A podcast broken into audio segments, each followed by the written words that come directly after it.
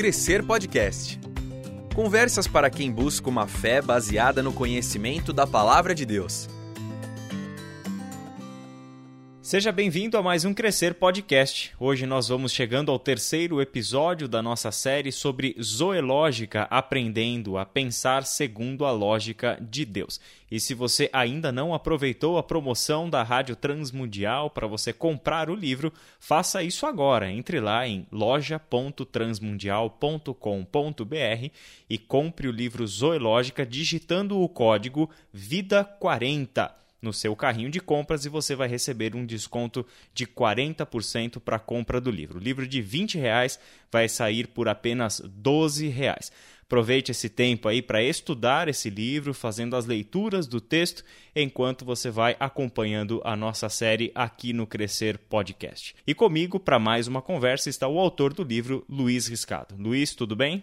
Oi Israel, tudo bem? Tudo bom, graças a Deus. Também o meu oi para os nossos ouvintes enorme prazer estar de volta aqui para aprendermos com a palavra de Deus. Luiz, desde os nossos programas passados, quando nós fomos conversando sobre a espiral destrutiva, né, que ela é gerada pela lógica humana, nós temos percebido a importância fundamental, vital, vamos dizer assim, de nós buscarmos a orientação no Senhor e na palavra de Deus, ao invés de vivermos reféns dos nossos próprios sentimentos, das nossas próprias emoções, mas também das nossas próprias estruturas humanas de pensamento, né? das lógicas humanas que presidem o nosso pensamento. E eu li um livro de Eugene Peterson, cujo título é Coma Este Livro. É uma obra muito legal onde o Eugene Peterson advoga a importância da Bíblia na construção do caráter e da condução da vida da pessoa cristã. Né? E logo na introdução ele diz o seguinte: olha. Isso se tornou uma característica da espiritualidade contemporânea, colocar a soberania do próprio ser como base das decisões. Os resultados, porém, não são muito encorajadores. A recente onda de interesse pela espiritualidade não parece ter produzido qualquer derramamento visível de justiça energética e amor fiel, os dois acompanhamentos mais óbvios de uma espiritualidade cristã saudável e santa. Interessante que a crítica uh, que vem em tom de uma avaliação que Eugene Peterson faz nessa obra, Luiz, não diz respeito ao mundo lá fora, mas diz respeito ao desenvolvimento de espiritualidades que colocam a vida e o próprio ser como base das suas decisões, ao invés de buscar essa base, essa sustentação para as nossas decisões na palavra de Deus, Luiz. Perfeito, perfeito. Essa soberania do próprio ser, Israel, é, está muito conectado esse conceito ao que aqui no livro e no nosso bate-papo é, eu estou chamando do, da vida governada só pela, pelas lógicas da bios e da psique. Então, de fato, há uma conexão completa e o Eugene Peterson, como de costume, acerta na veia quando propõe realmente esta como sendo uma das maiores fontes de doenças, doenças no ser contemporâneo. Então, Luiz, visto que nós temos esse diagnóstico e, e, a gente já gastou algum tempo aqui conversando sobre essa realidade, já brevemente introduzimos esse assunto de hoje, já também mencionando essa realidade do problema de nós vivermos uh, orientados por outras lógicas que não as lógicas de Deus provenientes da Escritura e do poder do próprio Espírito Santo de Deus que atua em nós e que nos conduz pelas páginas da Bíblia para colhermos ali a sabedoria divina, nós vemos então com tudo isso que é, existe um, um, grito urgente né, para que as nossas vidas não sejam mais dirigidas pelas lógicas humanas, pelas estruturas naturais de pensamentos e sentimentos da nossa natureza humana. E no seu livro, Luiz, nos capítulos 2 e 3, você apresenta ótimos argumentos que eu acho importante a gente gastar uma conversa sobre eles. É, primeiro você mostra o porquê nós devemos buscar a vida de Deus, né? E para fazer isso você mostra a, as falácias, né? Quando nós construímos a nossa vida baseada na vida natural. Então você me dá quatro bons motivos para rejeitarmos essa vida natural. Então, Luiz, eu gostaria que a gente falasse um pouco hoje sobre esses quatro motivos que nós temos, em primeiro lugar, para rejeitarmos a vida natural.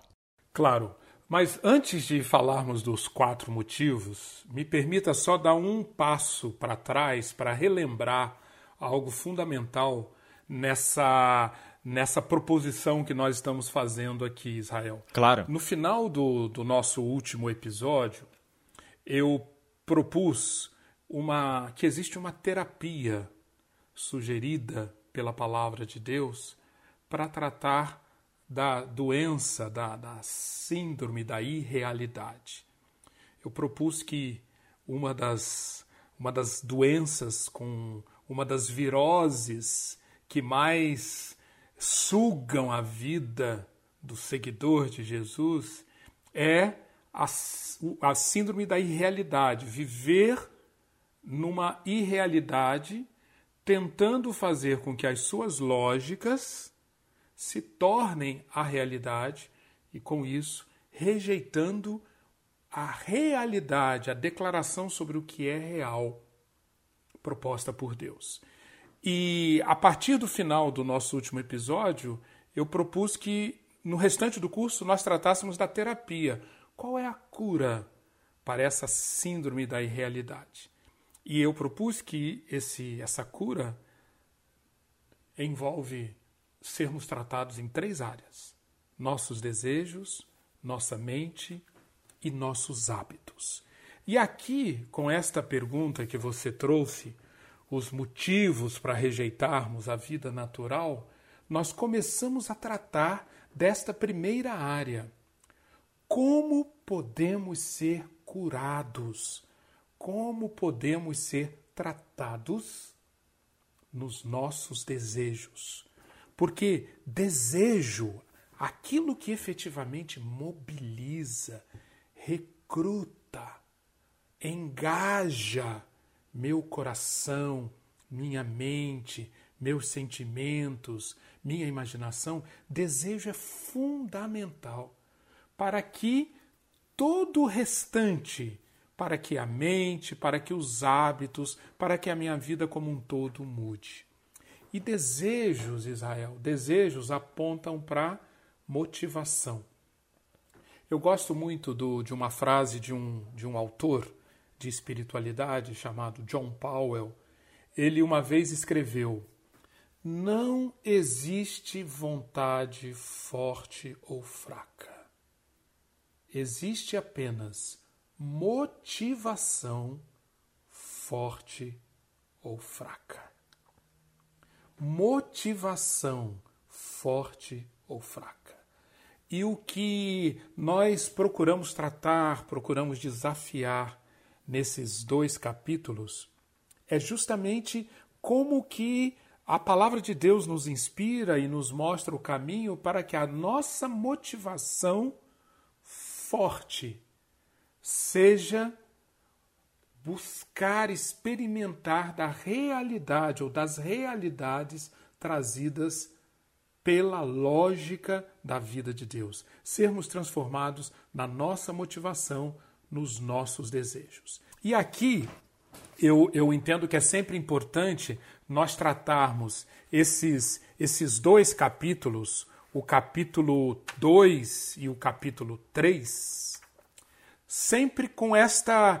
os dois ao mesmo tempo, Israel, porque eu realmente estou convencido, pelo que eu entendo das Escrituras, pelo que eu experimento na minha vida, pelo que eu acompanho discipulando outras pessoas, que é, estas, essas duas essas duas motivações elas precisam ocorrer em paralelo. Ao mesmo tempo, eu preciso de motivações para rejeitar o que eu estou chamando de vida natural e eu preciso de motivações para buscar, para amar a vida de Deus. A vida natural é a vida governada pela bios e pela psique. A vida natural é a vida seguida pelos israelitas lá no vale de Elá. Os israelitas que não que se recusaram a enfrentar Golias A vida natural é a vida, é o padrão de vida adotado pelos dez espias e depois pelo povo de Israel, se recusando a ingressar na terra prometida, apesar da lógica de Deus sobre esse assunto é, ter sido tão claramente apresentada. Nós precisamos, então, Israel, num primeiro momento, rejeitarmos continuamente as seduções e as atrações dessa vida natural. Eu gosto muito, e ao longo do livro e desse, dessas nossas conversas, eu vou procurar usar aqui, para falar sobre a zoológica, usar figuras da biológica. A lógica da vida bios, da vida da natureza, da vida física, ela é cheia de ensinos, ela é cheia de, cheia de metáforas sobre como funciona também a lógica zoe, a lógica da vida de Deus. Por exemplo, nosso coração, todo o processo de bombeamento de sangue que conduz vida, vida física, vida bios, para todo o nosso corpo, ele sempre depende de dois tipos de movimentos: a diástole e a sístole. Vamos lá. A sístole é quando o coração já cheio de sangue, ele se contrai e expele o sangue, bombeia o sangue para alimentar todo o restante do corpo.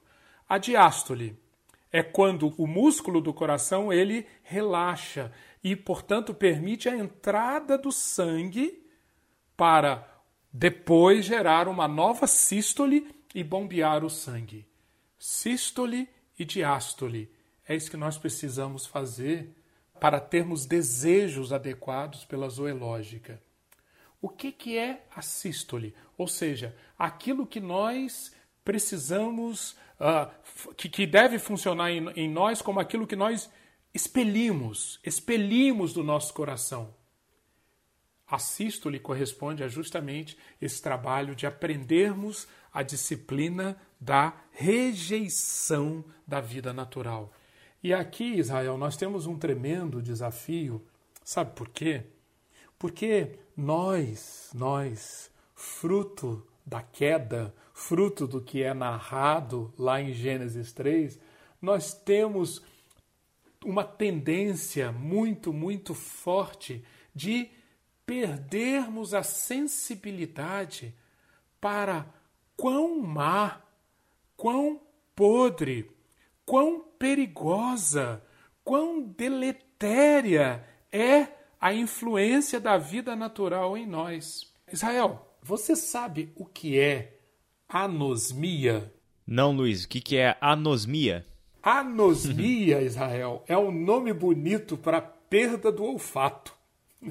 É, é alguma coisa que está acontecendo, Nossa, nossos, nossos podcasts estão sendo gravados em meio a essa crise da pandemia do coronavírus, e, e um dos sinais da atuação maléfica desse vírus é que eles, é que, é, é, é que esse vírus faz com que muitos dos infectados percam a capacidade de cheirar, de sentir odores.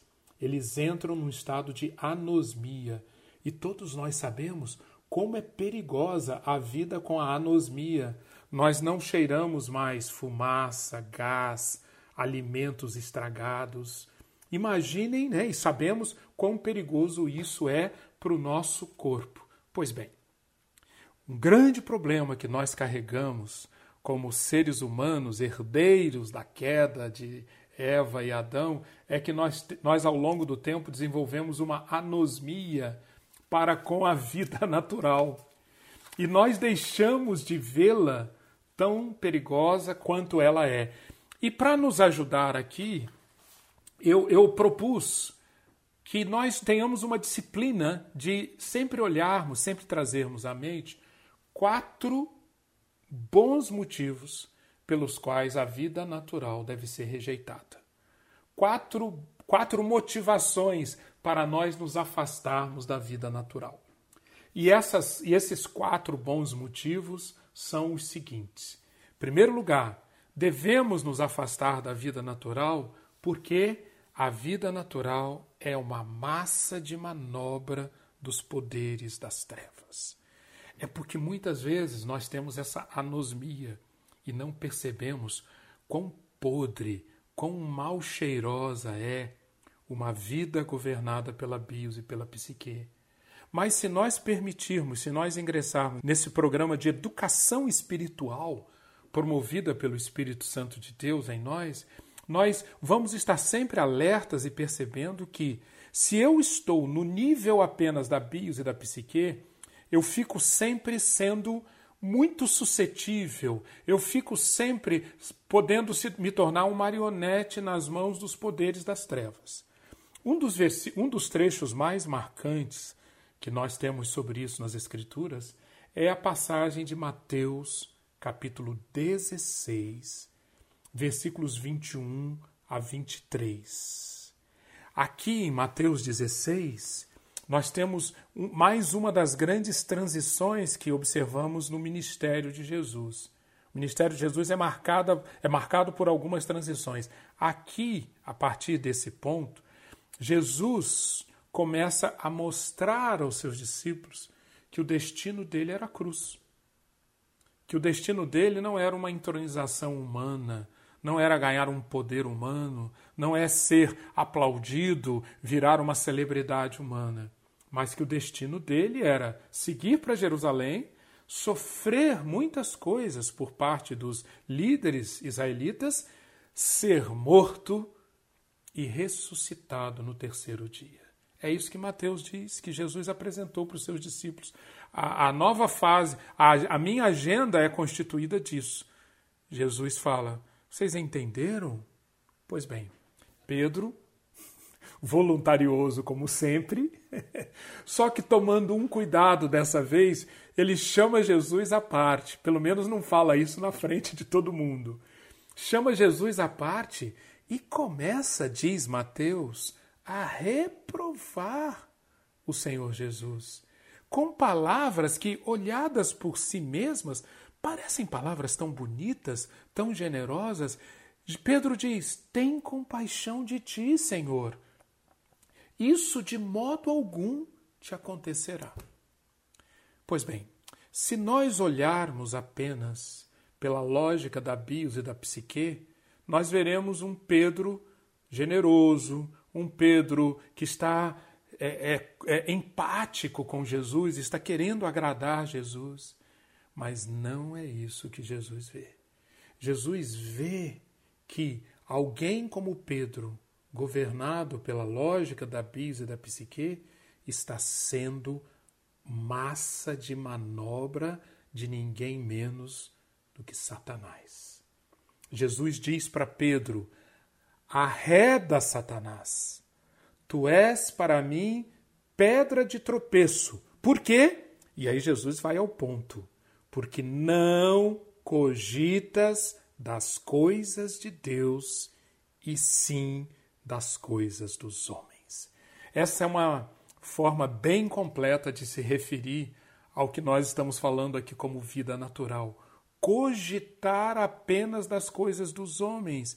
E isso é tão perigoso, tão perigoso, que quando nós nos entregamos a esse padrão mental, nós podemos, como foi o caso de Pedro, virar instrumentos do próprio Satanás, dos poderes das trevas, que o tempo todo, como nós sabemos das Escrituras, estão cercando-nos, querendo tragar a nossa vida, querendo afastar-nos da Zoe. E usar a vida natural é um excelente, é uma excelente forma dos poderes das trevas conseguirem isso.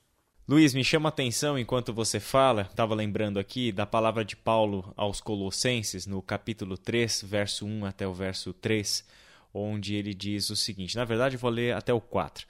Uma vez que vocês ressuscitaram para uma nova vida com Cristo, mantenham os olhos fixos nas realidades do alto, onde Cristo está sentado no lugar de honra à direita de Deus. Pensem nas coisas do alto e não nas coisas da terra pois vocês morreram para esta vida, e agora sua verdadeira vida está escondida com Cristo em Deus. E quando Cristo, que é sua vida, for revelado ao mundo inteiro, vocês participarão de sua glória. Esse é o conselho do apóstolo Paulo, né? que a nossa vida, o nosso pensamento não esteja girando em torno, não esteja orbitando em torno das coisas deste mundo e da nossa própria natureza, né? Mas que não sejamos aí reféns dessa vida natural, mas que a gente possa ter aí a, a nossa motivação muito viva para superar todas as, as orientações, as conduções, o governo da nossa vida natural sobre nós. E é interessante porque aqui Paulo está falando de não vivermos governados pela carne, né, Luiz? Me parece que esse é justamente o segundo motivo que você aponta, né? Exatamente, Israel. Se um elefante incomoda muita gente, dois elefantes incomodam muito mais. O primeiro elefante é o fato de que os poderes das trevas estão querendo se aproveitar da lógica segundo a bios e a psique. Mas, como você bem lembrou, temos um segundo elefante, a carne.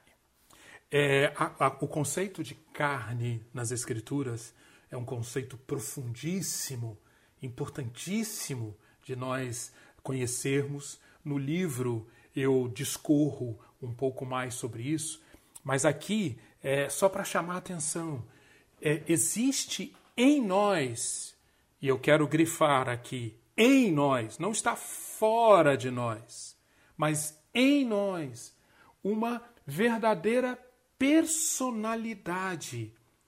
Somos nós. Uma verdadeira personalidade que, por natureza, sem esforço nenhum, facilmente ou automaticamente coloca nossos interesses, nossa agenda, nossas prioridades, nossos propósitos em primeiro lugar. Note, é real, sem dúvida, que boa parte da, dos perigos da vida natural vem de fora, poderes malignos, mas tem imensos perigos habitando dentro de nós. Por isso é tão importante nós rejeitarmos a vida natural, porque ela ela se torna também refém da carne. Eu quero sugerir aos nossos ouvintes que leiam com muita atenção Efésios capítulo 2, versículos 2 e 3. Nestes versículos, Paulo retrata a situação de alguém que não está atento, que não está alerta para os perigos da vida natural e segue de acordo com o fluxo deste mundo, desta ordem da vida natural e acaba se tornando, número 1, um, versículo 2, massa de manobra do espírito que está atuando nos que vivem na desobediência, mas também no versículo 3, refém da carne, dessa personalidade que quer sempre preservar. Preste atenção nisso, meu ouvinte. A prioridade da carne, você quer saber quando é a carne que está falando? Ah, observe, quando preservar bios e psique, quando buscar sobrevivência, segurança e sucesso se tornam a prioridade. E é isto, é, foi isto que nós vimos acontecendo. Eu estou sempre me referindo a texto que no, textos que nós estudamos. Foi isso que aconteceu em Números 13, foi isso que aconteceu em 1 Samuel 17. Paulo, Paulo em, em em Romanos capítulo 7, Israel, nos faz também uma advertência bem, bem interessante. Ele diz que a carne é tão perigosa que a própria carne, a partir de um mandamento, como por exemplo, não cobiçarás, faz surgir a cobiça. É verdadeiramente um perigo, você não acha?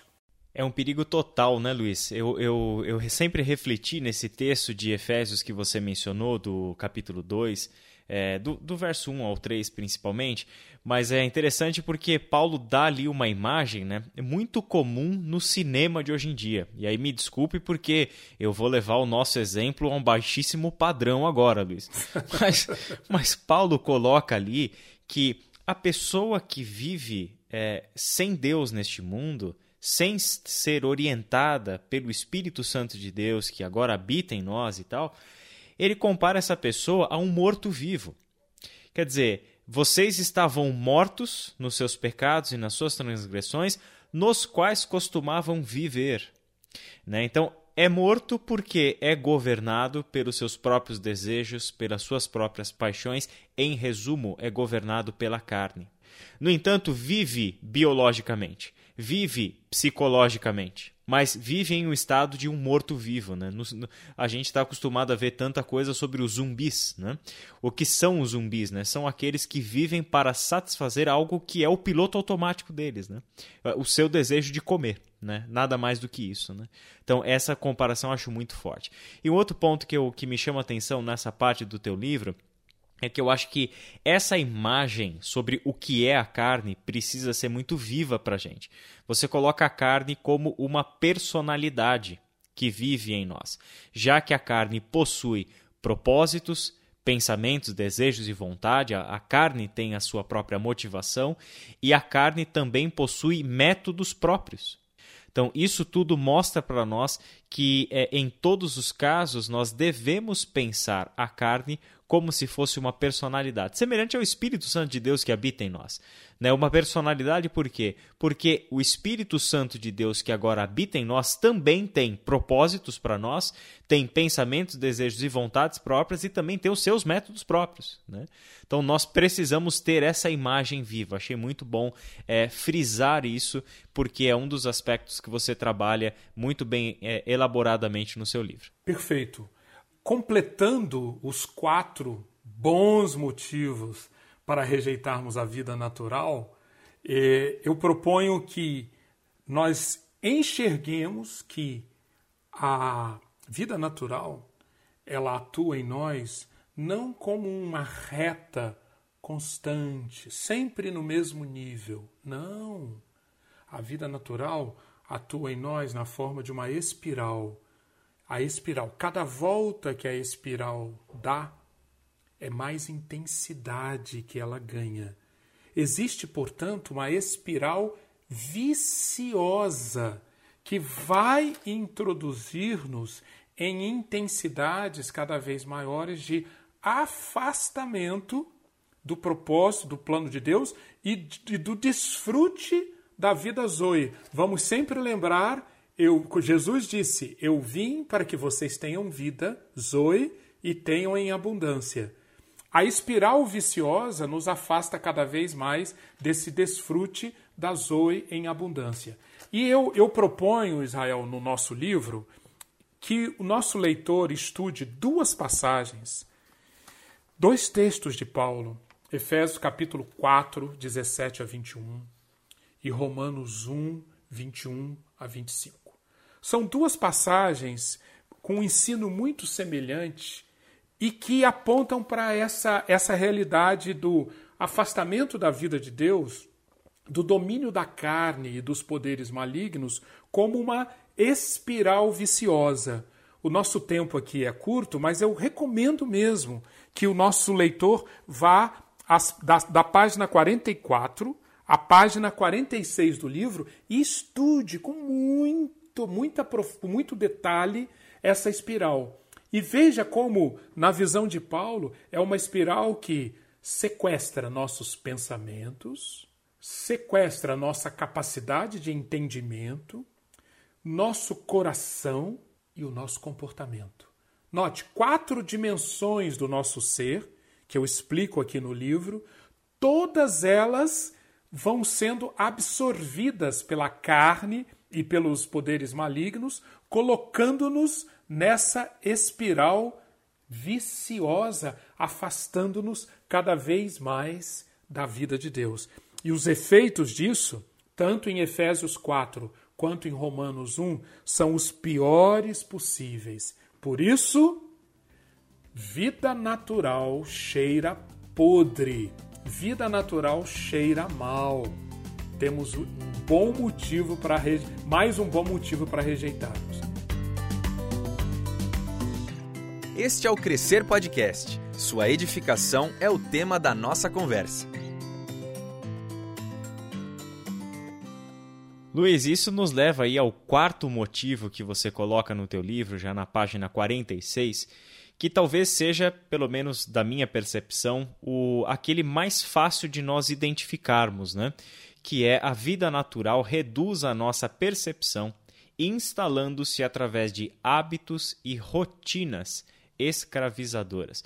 Então, talvez seja difícil num primeiro momento, e com certeza com, com um pouco mais de é, percepção, até, até, treinamento, vamos dizer assim, né, para pensarmos a nossa vida dessa perspectiva. É, talvez não seja tão simples percebermos se estamos sendo usados por, pelos poderes das trevas e também pela nossa própria carne.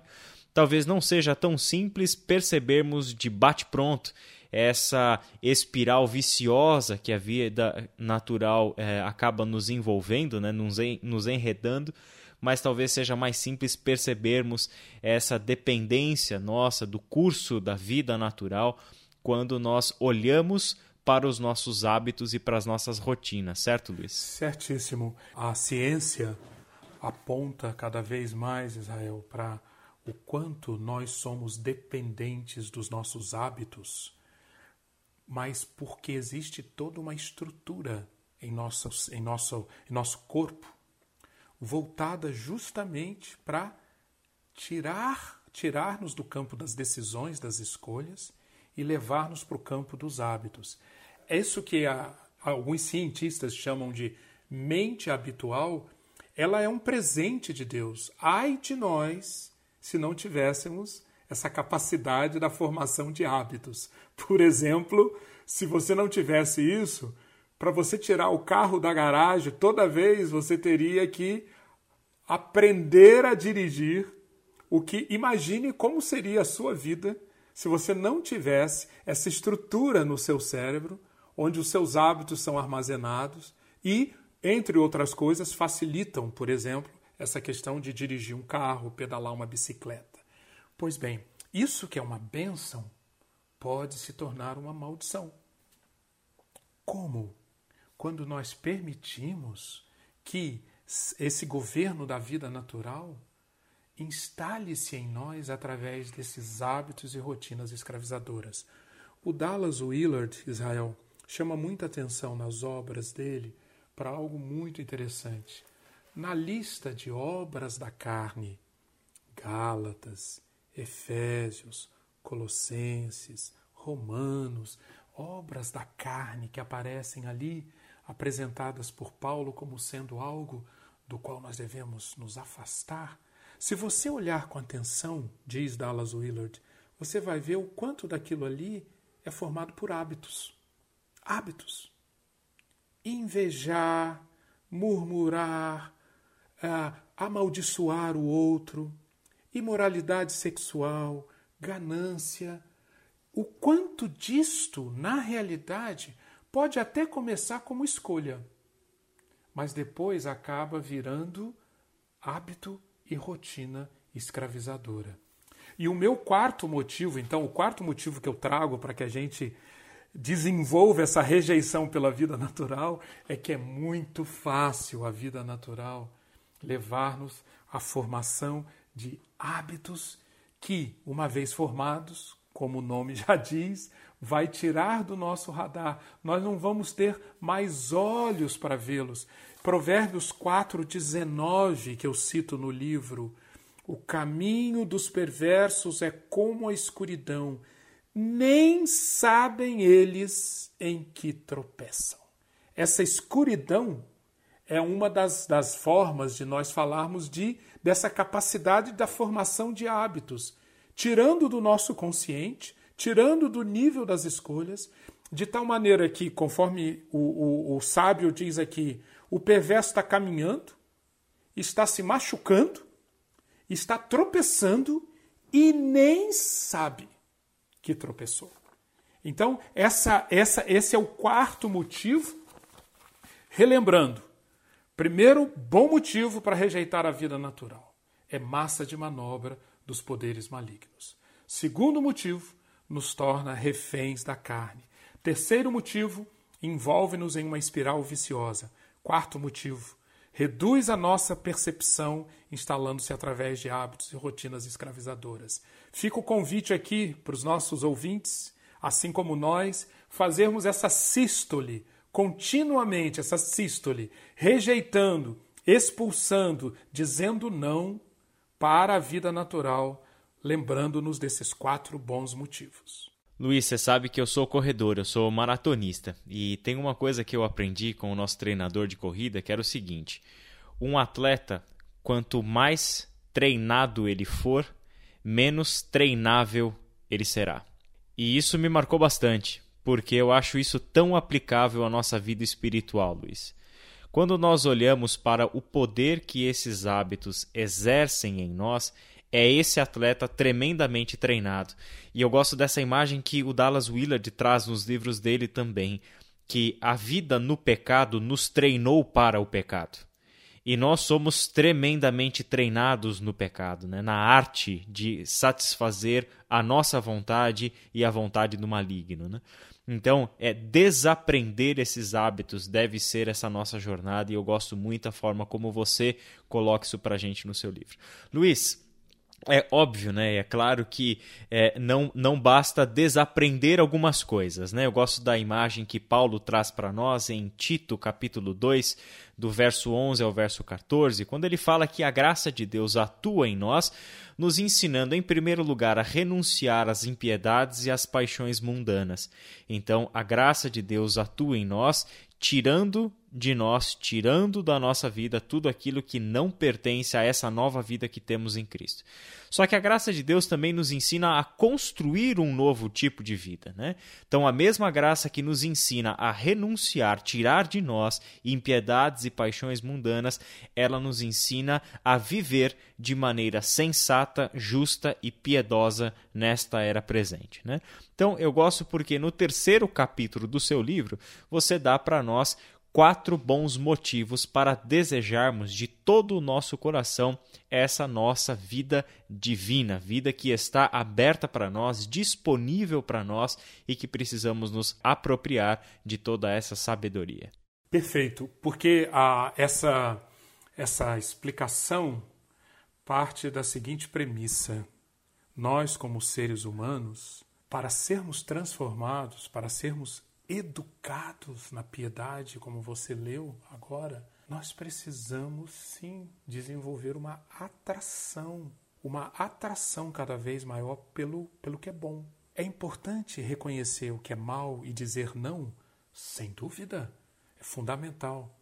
Mas nós não teremos uma maturidade, um crescimento sustentado se nós, junto com o não, não aprendermos a dizer sim, sim para esse tipo de vida divina e querermos e amarmos e buscarmos de todo o coração esse tipo de vida divina.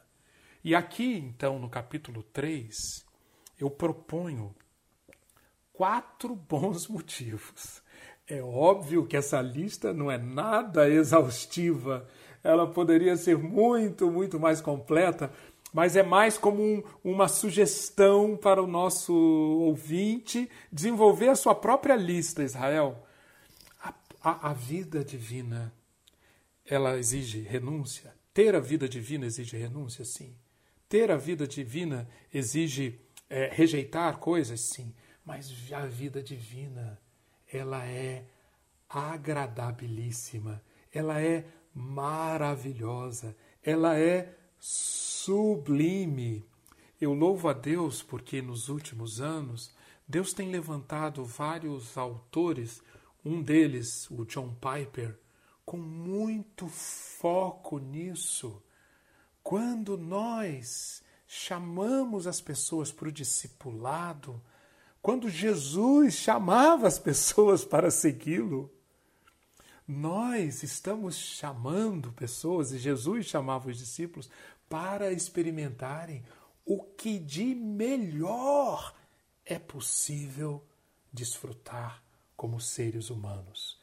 Seria impossível aqui na nossa, no nosso tempo, Israel, esgotar, por exemplo, os, os textos do livro de Salmos que exaltam este lado sublime e maravilhoso de, de sermos governados pela vida divina eu posso ficar em alguns poucos exemplos. Salmo 90, versículo 14. O salmista diz: Sacia-nos de manhã com a tua benignidade, para que cantemos de júbilo e nos alegremos todos os nossos dias. Você percebe o que o salmista está dizendo aqui? Ele pede, Deus, logo de manhã, ajuda-me a enxergar o seu amor leal, a sua benignidade, o seu resed, aquilo que é o, o core, a essência da natureza de Deus. Deus é amor leal, Deus é benignidade, mas nós muitas vezes não enxergamos isso, não absorvemos isso com o coração e com a mente. Por isso que o salmista está fazendo essa prece tão sábia. De manhã, meu Deus, abra os meus olhos para que eu enxergue quem o Senhor é, quão magnífico, quão sublime, quão delicioso é o teu ser, para que, saciado disto, eu tenha uma transformação tão grande que eu possa cantar de júbilo e me alegrar todos os dias, todos os dias, todos os dias. Percebe o quanto, o quanto esse salmista entendeu do poder transformador de, de desejarmos a vida divina de todo o coração? Um outro salmo, Salmo 36, versículos 7 a 9. Como é preciosa, ó Deus, a tua benignidade, que é a mesma palavra, resede o teu amor leal, a tua graça, o teu pacto. Como isso é precioso, Deus! Por isto, os filhos dos homens se acolhem à sombra das tuas asas, fartam-se da abundância da tua casa, e na torrente das tuas delícias lhes dás de beber. Pois em ti está o manancial da vida. Vida, que é o grande tema dos nossos estudos aqui. Vida. Em ti está o manancial da vida. Na tua luz veremos a luz. Então, uma vez compreendendo isso, e fica aqui o, a sugestão para os nossos ouvintes, encha-se dos salmos que reconhecem e, e, e expressam o quão bela, o quão sublime, o quão deliciosa é a vida de Deus. E junto com, com, com, esse, com, esse, com essa consciência, acione sua mente para pensar em quatro bons motivos. Primeiro, quatro bons motivos para desejarmos essa vida de Deus. Eu vou passar aqui rapidamente por eles, sugerindo ao nosso ouvinte que Vá ao capítulo 3 e estude um a um detalhadamente. Primeiro, a vida Zoe, a experiência de ser governado pela vida Zoe, é, tem a promessa de podermos experimentar as delícias da vida eterna agora. Essa é uma revelação que está esboçada no Antigo Testamento, em diversas passagens, e está absolutamente ressaltada no Novo Testamento. Vida eterna, vida Zoe, está disponível agora. E nós podemos desfrutar agora, desde já, as belezas, as, as, as virtudes dessa vida. Por exemplo, alegria completa, a paz que transcende a paz do mundo, a justiça, o amor leal Todos esses são elementos dessa vida, e, e era isso que, em grande parte, Jesus estava fazendo ou quis fazer com os seus discípulos nas diversas passagens registradas especialmente no Evangelho de João, Israel, em que Jesus, como que de vez em quando, é, é, como que ele quer dar um chacoalhão nos seus discípulos e dizer: amigos, eu estou aqui para deixar um legado para vocês. Quando eu subir ao Pai, não desperdicem a oportunidade de viverem esta vida abundante que eu vim trazer para vocês, desfrutem-na. E Jesus foi dando as pistas sobre como era essa vida, de que, em que consistia essa vida. E duas das pistas de Jesus que ele insistiu bastante. Primeira, eu vou deixar com vocês a minha alegria. João capítulo 15, versículo 11. E Jesus fez questão de frisar: a minha alegria é parte desse pacote da vida eterna que começa agora. E eu estou dizendo-lhes isto, note, tenho-vos dito isto, lógica, palavra, a lógica da vida de Deus. Estou dizendo isto para que vocês experimentem a minha alegria. Além da alegria, da minha alegria, prestemos atenção como Jesus enfatizou também o legado que ele estava deixando de paz. Quando Jesus fala em João 14, 27, amigos, eu deixarei um legado para vocês, a minha paz, que não é a paz que o mundo, que é governado pela bios e pela psique, pode dar. Essa paz, essa paz é a paz transitória, é a paz dependente das circunstâncias, é a paz limitada que o mundo pode dar. Mas eu não. Eu vim colocar vo para vocês, à disposição de vocês, a minha paz, o meu shalom. O que, que nós, o que, que nós devemos capturar aqui? É Jesus, Jesus apresentando para os seus discípulos a beleza, a sublimidade dessa vida que ele veio trazer. E é, este é o primeiro grande motivo que nós devemos desenvolver. Vida eterna agora. Devemos amar a vida de Deus, devemos amar o governo da vida Zoe, porque ela abre o caminho para o desfrute da vida eterna agora. Perfeito, Luiz. E é um erro pensarmos que, infelizmente, muitos cristãos vivem crendo nesse erro, né? De que a vida eterna é o que nos aguarda após a morte de que Deus nos prometeu uma vida futura exclusivamente. E sem dúvida que todo o Novo Testamento deixa muito claro em relação à nossa esperança futura, né? de termos a vida e, e, essa vida que transcende né? as realidades da morte física futura. No entanto, vida eterna, como você muito bem frisou, em todo o Evangelho de João em especial, é uma vida aqui e agora. Né?